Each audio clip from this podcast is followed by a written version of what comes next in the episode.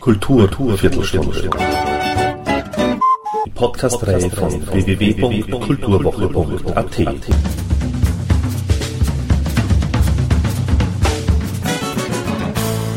Präsentiert von Manfred Horak. Es gibt nicht allzu viele Alben aus den Nullerjahren, die man sich unbedingt merken muss. Parenthesis of Antithesis, Pandora or the Unbending Dualism in Me von Irmi Veselski ist aber eines davon. Das Album erschien Ende 2009 und wie es der Musikerin ein Jahr nach der Veröffentlichung geht, erzählt die Sängerin in einem ausführlichen und offenen Gespräch mit Kulturwoche.at. Und somit gleich mal Ton ab für Irmi Veselski.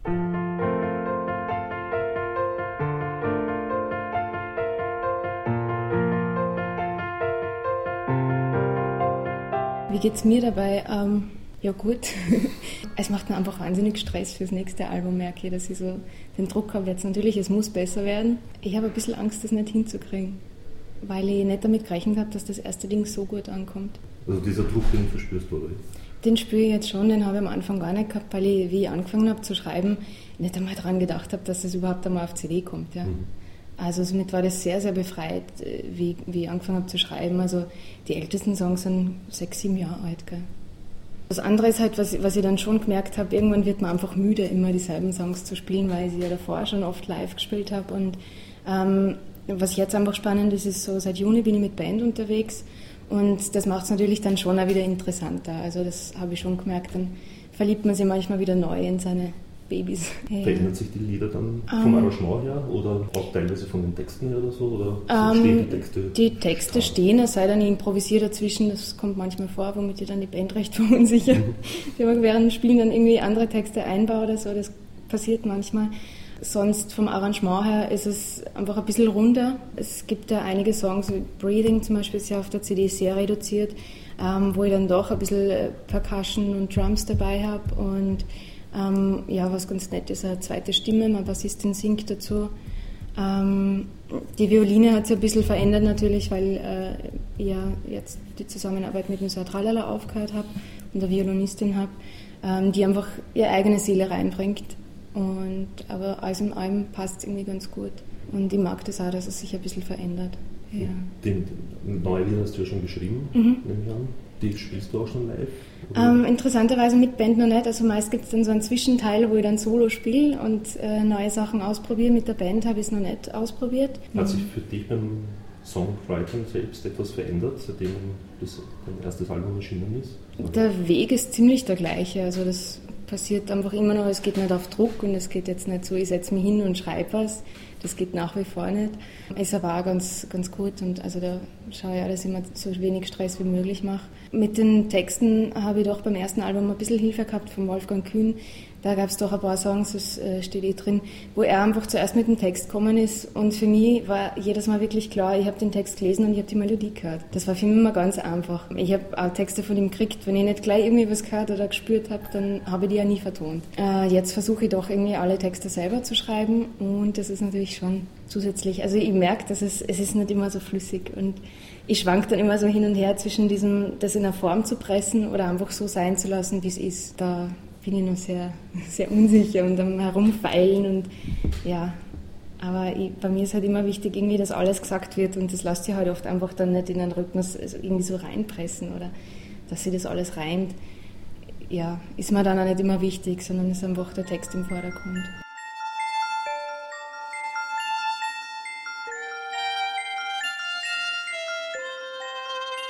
Im Endeffekt ergibt es für mich einfach ganz, ganz was Rundes ich habe schon noch mehr Songs gehabt, aber es war für mich einfach wichtig, dass, dass halt die, die besten irgendwie drauf sind oder die, die einfach dazu passen.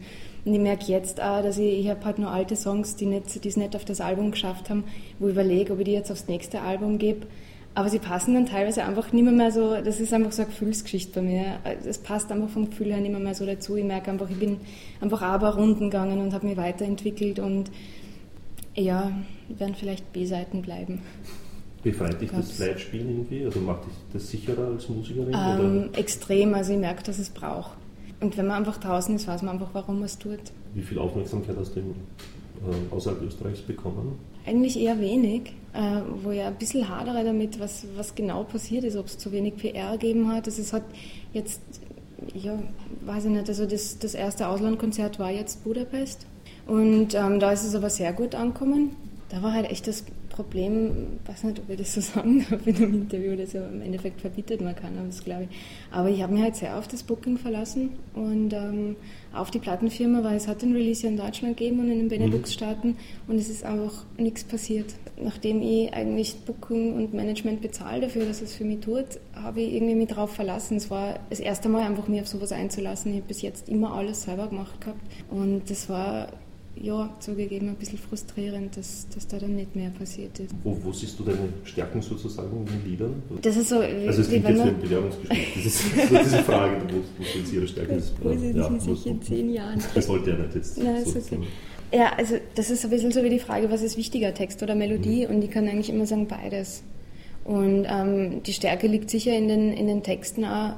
Und, und ich glaube auch, darin, dass man sie leicht damit identifizieren kann oder einfach so seine eigenen Geschichten drin sehen kann, weil sie teilweise doch sehr offen sind. Und äh, zum Zweiten sicher in den Melodien, also einfach mhm. das, das Klavier ist im Vordergrund und ja, die, die Geige rundet es einfach schön ab. Ja. Habt, habt ihr in den Texten oder du oder ihr in den Texten äh, auch so Metaphorik verpackt sozusagen? Gibt es das ja? Ja, da passiert sehr viel. Schon, ja. ja. ja. Haben wir gedacht.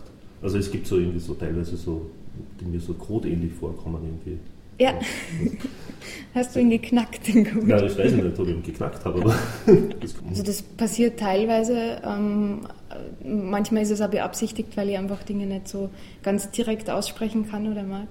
Und manchmal passiert es mir erst im Nachhinein, wenn ich, wenn ich den Text schon geschrieben habe, wo ich mir denke, so, wow, das kann man eigentlich auch ganz anders sehen. Und ja, aber es gibt, gibt schon einige, einige Geheimnisse drin, auf jeden Fall. Und die Geheimnisse sollen auch vor dem Publikum bewahrt bleiben? Mm, manchmal passiert schon, dass ich es dass aufdecke ein bisschen. ja, aber bis jetzt ist es ja interessant, weil ich noch nicht so darauf angesprochen worden bin. Mir fällt zum Beispiel einem im Scorpios Kiss, ähm, wo es jetzt äh, eigentlich nicht um den Skorpion, das Tier geht, der mhm. sticht und beißt, sondern eigentlich für jemanden geschrieben, der Skorpion im Sternzeichen war. Und da gibt es halt zum Beispiel die Zeile The Red Apple who gave, who tasted first ähm, wo es einfach um die Szene im Paradies geht und äh, wo sie dann auch singt oder ich singe ähm, I could have never offered you if you hadn't shown me the tree. So die Frage ist, wer ist die Böse? Ist Eva die Böse, die jetzt den Apfel hergibt oder war eigentlich Adam der, der gesagt hat, da ist der Baum, ja. Oder jetzt beim Alcatraz, wo es zum einen um den Vogel geht, den Alcatraz. Alcatraz sind Vögel, die übers Meer fliegen und so wirklich senkrecht ins Meer stürzen, um sich zu ernähren, um die Fische zu fangen. Und genauso machen sie es, wenn sie spüren, dass sie sterben, siehst du sie genauso drüber fliegen und sie stürzen sich einfach runter und machen eigentlich Selbstmord. Ja. Und das finde ich total interessant, einfach die Geschichte, dass, sie, dass der Weg weiterzuleben, sich zu ernähren, dasselbe ist, wie der einfach aufzuhören.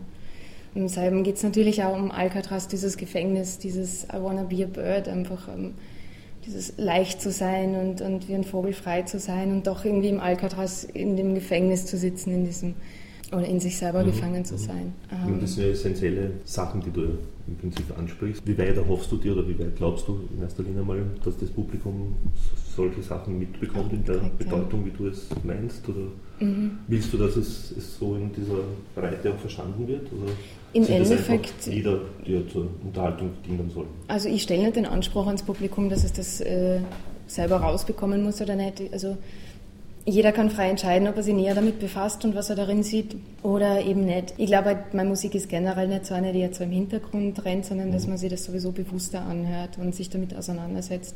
Also ich habe das in der Schule immer gehabt. Das Schlimmste war für mich im Deutschunterricht äh, bei Schularbeiten oder so Gedichtinterpretationen. Mhm. Weil ich es einfach gehasst habe, das so zu zerlegen ins Detail und mal dann auch gedacht habe, vielleicht interpretieren wir viel, viel mehr rein, als, als äh, der Dichter da überhaupt irgendwie damit sagen wollte. Der hat einfach irgendein Wort genommen, was sie reimt oder so. Und plötzlich waren wir im Element, was zum einen ja schon Spaß macht, ja, aber was meiner Meinung nach oft gar nicht so viel Sinn macht, sondern es ist einfach viel schöner, das so stehen zu lassen und wirken zu lassen und es tut eh von allein. Wir müssen da nicht so wahnsinnig viel eininterpretieren. Und dann noch darin zu be beurteilt zu werden, ob du das richtig verstanden und erfasst mhm. hast oder nicht. Wo man denkt, es geht ja, also das kann ja auf so vielen Ebenen irgendwie verstanden werden.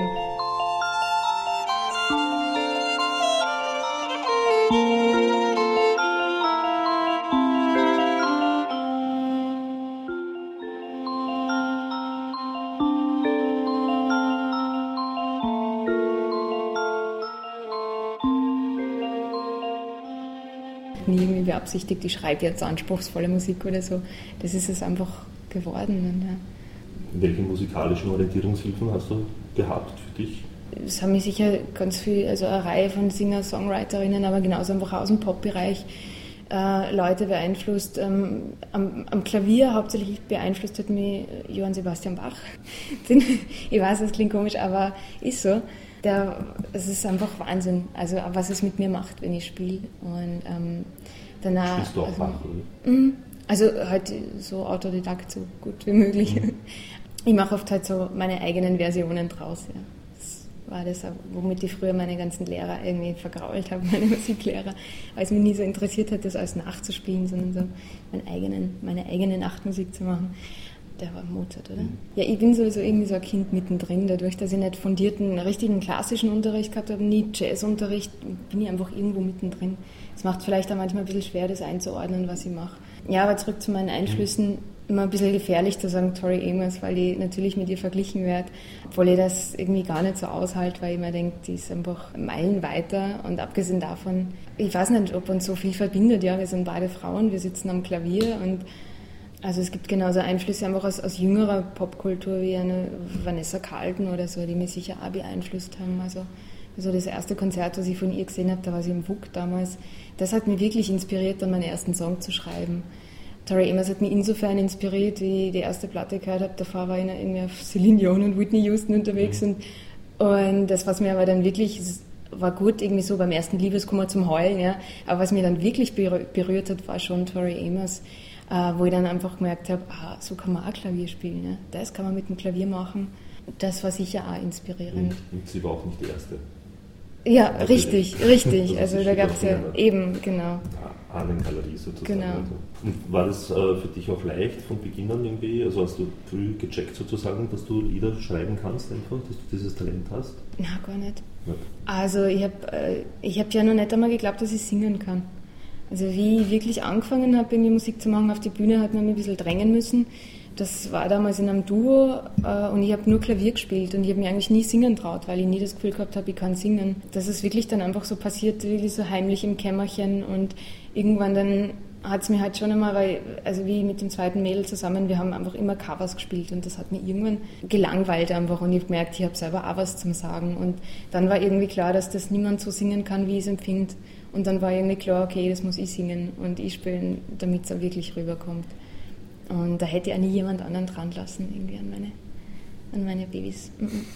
Und es fällt mir heute nur schwer, irgendwie Songs nachzusingen, weil ich da oft wirklich das Gefühl habe, ich habe auch nie Gesangsunterricht gehabt, weil ich immer wahnsinnig Angst gehabt habe, davor vorzusingen. Also irgendwie total verkehrt, ja, weil auf der einen Seite stehe ich auf der Bühne und auf der anderen Seite habe ich es irgendwie nie geschafft, Klavierunterricht zu nehmen, richtig, weil ich diese Vorspielsituation so gehasst habe und dieses immer darin beurteilt zu werden was man tut, weil für mich war das nie irgendwie was, was vom Kopf kommt, was du verstehst von den Noten, sondern einfach was, was du fühlst. Ja. Und deswegen hat es mir immer extrem getroffen, wenn dann irgendwie ein Lehrer gesagt hat, na, das passt so nicht, weil ich einfach nicht verstanden habe. Aber wenn ich das gerade so empfinde, dann empfinde ich das so und das kann niemand beurteilen. Ne?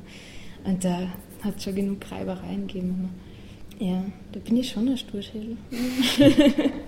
Wie bist du dann draufgekommen, dass du Lieder, eigene Lieder schreiben kannst? Da auch irgendwie so einen Auslöser, Auslöser gegeben, wie das Konzert oder so? Oder?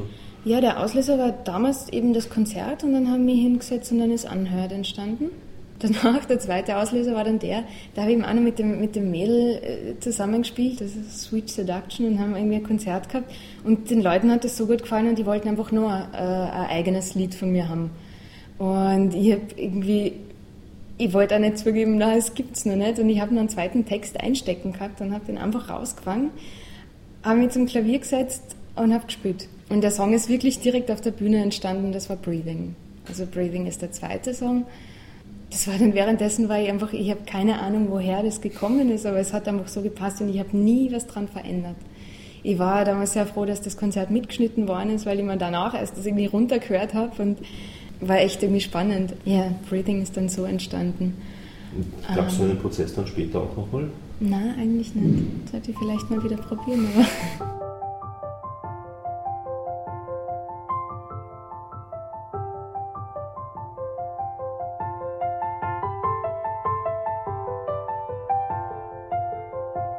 Es hat auch zwischendurch wirklich ein Jahr gegeben, wo ich fast gar nichts gemacht habe. Ich habe ja versucht, nach der Matura Musik zu studieren, bin aber nicht aufgenommen worden auf der Musikuni. Dann habe ich halt voll nach der Alternative gesucht und habe Sozialpädagogik angefangen zu studieren und also war vom Kolleg und da habe ich dann schon so gemerkt, da war einfach dieser Frust da, dieses ich bin nicht gut genug für die Uni und ich kann nichts und, und da habe ich dann wirklich einmal ja das Klavier fast gar nicht angegriffen.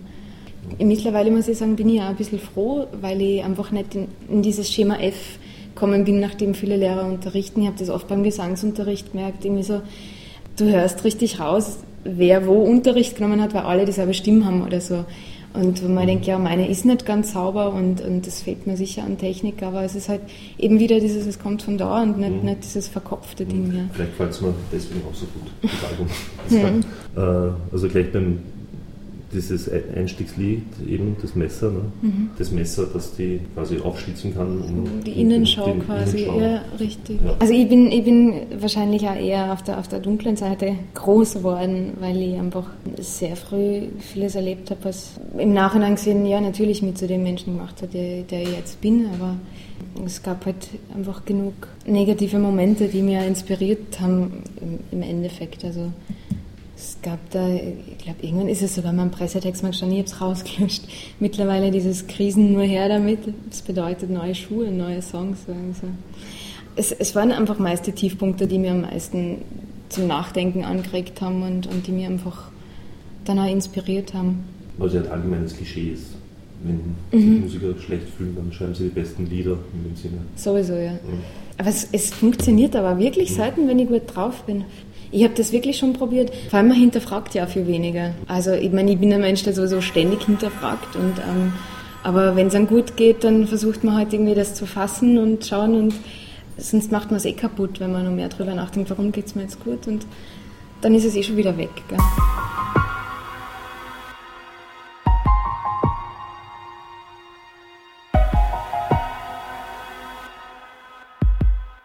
Geht jetzt wieder leicht. Also ich habe eine Zeit gehabt, so nach dem Album, wo ich nicht einmal gewusst habe, ob ich überhaupt beim Klavier bleiben soll, weil man einfach, es waren keine Melodien mehr da, es war nichts mehr da. Das kommt mittlerweile wieder, das ist gut und ich habe wieder ganz viel Spaß jetzt am Klavier. Also ich habe einfach, glaube ich, zu lange dann an diesem Album herumgekocht. Das hat ja fast ein Jahr gebraucht, bis es fertig war oder bis ich damit zufrieden war und gesagt habe, okay, das ist es jetzt. Ja, aber es ist dafür gut geworden, also sehr gut geworden. Dankeschön. Na, ist es so, so schwierig, in diesem Schritt zu sagen, okay, jetzt das ist es in dem Sinne?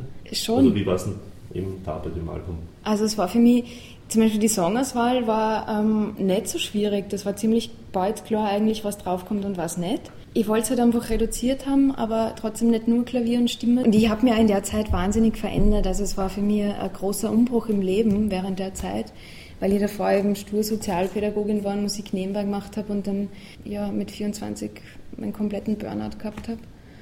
Ähm, und das war für mich eigentlich der Turning Point, wo ich gesagt habe, na und jetzt mache ich das, was ich will und ziehe meine Musik durch und probiere es. Und eben eigentlich so diese, wo ich wirklich ganz unten war und aus dem eigentlich die Kraft geschöpft habe. Und es hat mir wahnsinnig viel gegeben. Ähm, was es dann schwierig gemacht hat, war, dass ich einfach die, ich habe null Studioerfahrung gehabt und, und es war aber irgendwie dann ziemlich schnell klar, das Herr Tralala hat mich ins Studio geschleppt und ich habe einfach null Plan gehabt, wie soll das ganze Ding klingen. Es war irgendwie in meinem Kopf da, aber ich habe das auch nicht wirklich irgendwie, das muss so da, dieses, ich habe einfach nicht gewusst, wie ich es ausdrücken soll. Ja? Und, und ähm, somit ist es dann auch passiert, dass im Endeffekt ich alles selber produziert habe, weil ich es auch nicht so in die, ich habe dann auch gemerkt, ich kann es nicht so in die Hände von einem Produzenten geben. Ich habe es schon versucht, aber da sind dann Dinge rausgekommen, wo ich gemerkt habe, nein, diese Schiene mag ich nicht rein. Es war zu süß und zu popmäßig, wo ich das Gefühl gehabt habe, die erfassen nicht wirklich, worum es da drin geht. Und im Endeffekt, glaube ich, habe ich es ganz gut geschafft, das reduziert zu haben und trotzdem aber dieses, weiß nicht, diese Zuckerstreusel drüber mhm. zu haben. Ja. Es ist im Endeffekt ist alles zweimal noch umgebrochen worden, bis es wirklich das war, was es war. Wie ist es zu dem Burnout gekommen, wenn so eine intime Frage Ich, ich habe einfach nie viel auf mich selber geschaut und ich, mich, ich war im Sozialbereich tätig, ich habe Behindertenarbeit gemacht und ähm, halt einfach extrem viel hergegeben. Habe nebenbei noch versucht, eben mit der Musik das irgendwie ein bisschen ins Laufen zu kriegen. Da ist einfach echt viel zusammengekommen. Dann auch privat einfach Trennung und, und einfach Geschichten zuvor, die passiert sind. Ähm, Selbstmord von, von einer meiner großen Lieben in sehr jungen Jahren und solche Geschichten, wo es Life Still Goes On zum Beispiel ähm, behandelt. Und es waren einfach viele Sachen rundherum, aber ich, ich weiß nicht, ich habe es ja lange nicht irgendwie gecheckt oder erkannt, was, was passiert mit mir. Das hat sehr, sehr lange gebraucht. Im Endeffekt hat es wahrscheinlich so sein müssen, weil sonst wäre ich heute nicht da und das Ding wäre nicht heraus. Mhm. Ja. Ich habe halt irgendwie immer versucht zu funktionieren und ähm, das von zu Hause einmal so mitkriegt, naja, mach nicht Musik, mach was Bodenständiges, mach die Arbeit. Und ich habe halt irgendwie schön brav getan und war die brave Tochter und war brav im Job und hat mir halt da extrem reingehängt und, und wie gesagt, also dann nehmen wir halt, es war dann immer total schwierig irgendwie zu switchen von der, von der Behindertenarbeit, dann stehst du am Abend plötzlich auf der Bühne und, und wirst irgendwie hoch umjubelt und am nächsten Tag stehst du wieder da und hast einfach dieses ganze Leid. Ich habe ich weiß nicht, ich habe immer, jeder hat immer zu mir in der Arbeit gesagt, so, du hast so ein großes Herz und jeder hat das so belächelt und ich, ich habe immer nicht verstanden, dass die anderen einfach da kein Herz haben und das alles ausschalten. Das hat mir alles so wahnsinnig gemacht, ja. Und ich meine, ich weiß schon, dass ich nicht mit jedem mitsterben kann und, und nicht, aber es, es hat mich halt schon immer extrem belastet. Und da war die Musik dann für dich quasi ein, ein Rettungsanker oder so? Ja, ja. Jetzt lebst du als Musikerin. Ja. Geht sich nichts aus? Ähm, es geht sich nicht also, immer aus, nein. Das ist auch also, eine komische Frage.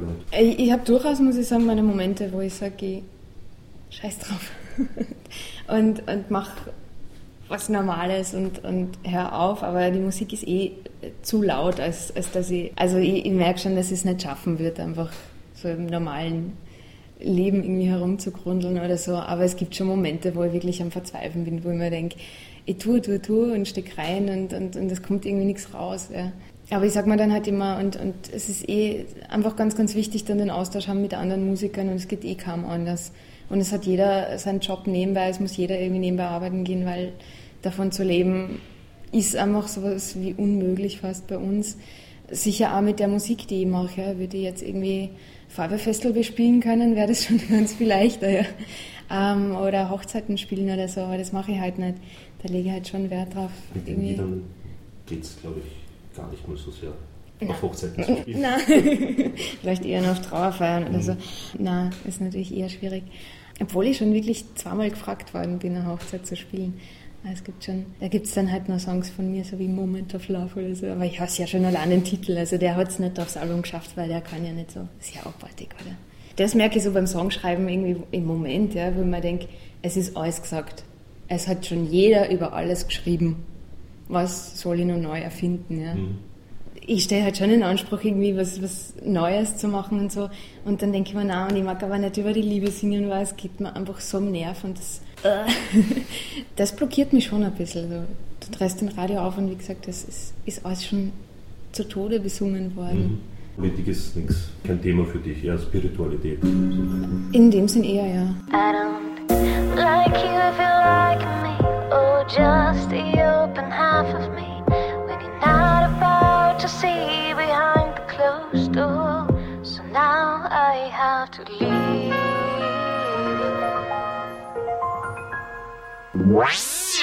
Thank you, and good night.